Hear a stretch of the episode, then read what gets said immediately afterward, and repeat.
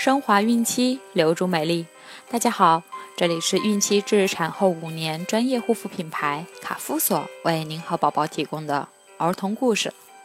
我是蜡笔小新，新年快乐！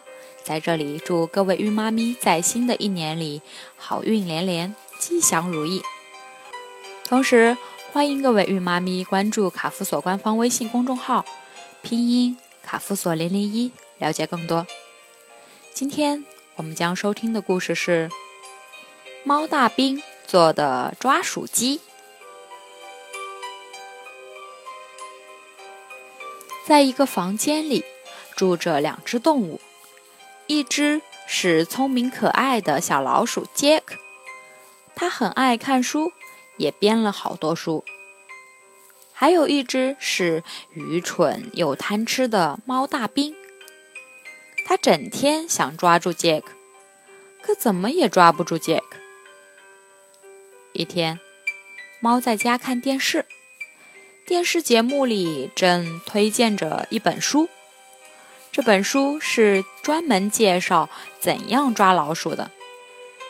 猫见了很高兴，喵！这下那该死的老鼠死定了。说完。便打电话订了一本书。打开书，“抓鼠机”三个字首先映入猫的眼帘。它津津有味地读着，眼前似乎出现了小老鼠被抓后求饶的情形。猫照着书上的内容找来了材料，开始做抓鼠机来。叮叮当当，小老鼠出于好奇，蹑手蹑脚的出来看明白后，不禁笑了笑，然后又若无其事的走回了家中。猫却没有察觉到这些。抓鼠机终于做成功了，猫想试试机器的效果，它把一块小蛋糕。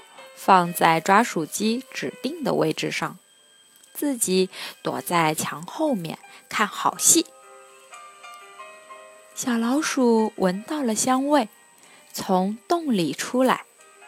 它也许没看到过抓鼠机，自己围着抓鼠机转了两圈，并摸了摸其中的部件。猫真担心它看出什么。令猫高兴的是，小老鼠对抓鼠机没有防备。它高高兴兴地从抓鼠机上拿到食物，跑回洞中。